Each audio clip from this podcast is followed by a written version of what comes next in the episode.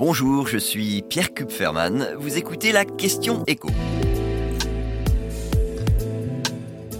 Comment la French Tech compte-t-elle briller au CES de Las Vegas? L'incontournable rendez-vous des marques de la tech grand public vient d'ouvrir ses portes à Las Vegas et cette année, 200 entreprises françaises ont fait le déplacement. Alors parmi elles, j'en ai choisi 4 qui, pour moi, sont en mesure de faire parler d'elles.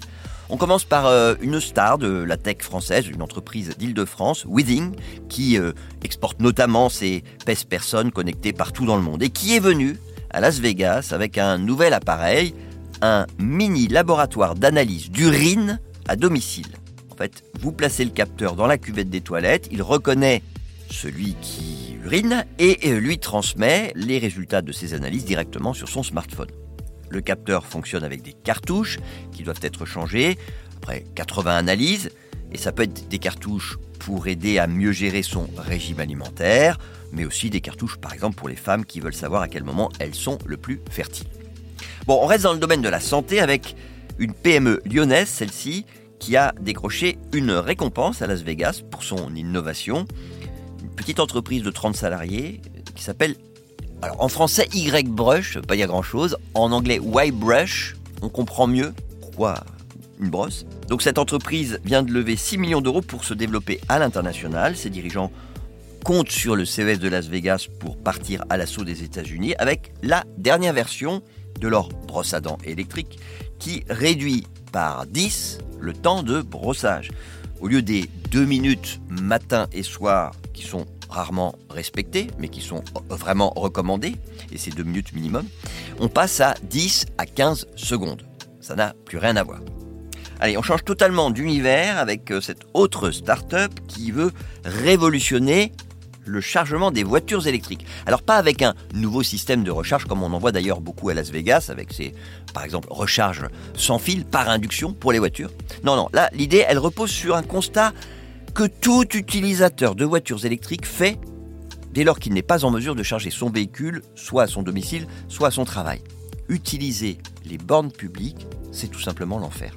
Il faut soit avoir un badge, soit télécharger une appli qui évidemment n'est pas la même d'un opérateur à l'autre, d'une ville à l'autre, d'un pays à l'autre. Et c'est évidemment le principal frein à l'usage. Donc, cette entreprise, elle s'appelle Delmonicos, a mis au point une appli unique qui permet d'accéder potentiellement à toutes les bornes publiques de chargement de véhicules électriques. Et à terme, elle assure que ces utilisateurs n'auront même plus besoin de cette appli. En fait, quand ils brancheront la prise dans le chargeur, leur véhicule sera reconnu, ils n'auront plus qu'à faire le plein et la facturation se fera automatiquement. On finit avec euh, cette innovation un peu étonnante, parce qu'on se dit, mais ça n'existait pas déjà. C'est euh, l'innovation euh, d'Atmos Gear, donc petite start-up, qui a mis au point les premiers rollers à assistance électrique. Parce que, aussi curieux que ça puisse paraître, bon, on a des moteurs électriques qui équipent depuis longtemps les vélos, les trottinettes, les skateboards même, hein, mais il n'y en avait pas pour les rollers. Et donc, bah, cette start-up, elle s'est lancée ce défi. Elle a été créée par un jeune qui s'appelle Mohamed Soliman et qui en rêvait depuis qu'il était collégien. Donc il a réalisé son, son rêve d'enfance, si l'on peut dire, avec cette start-up. Et en plus, il s'est mis en tête de pouvoir produire ses rollers électriques avec des matériaux français. Donc ce sont des rollers 100% made in France. Il a été aidé pour ça par la région Hauts-de-France. Et là, bah, on va voir s'il est capable de mettre le turbo en étant présent à Las Vegas. Vous venez d'écouter la question écho, le podcast quotidien pour répondre à toutes les questions que vous vous posez sur l'actualité économique.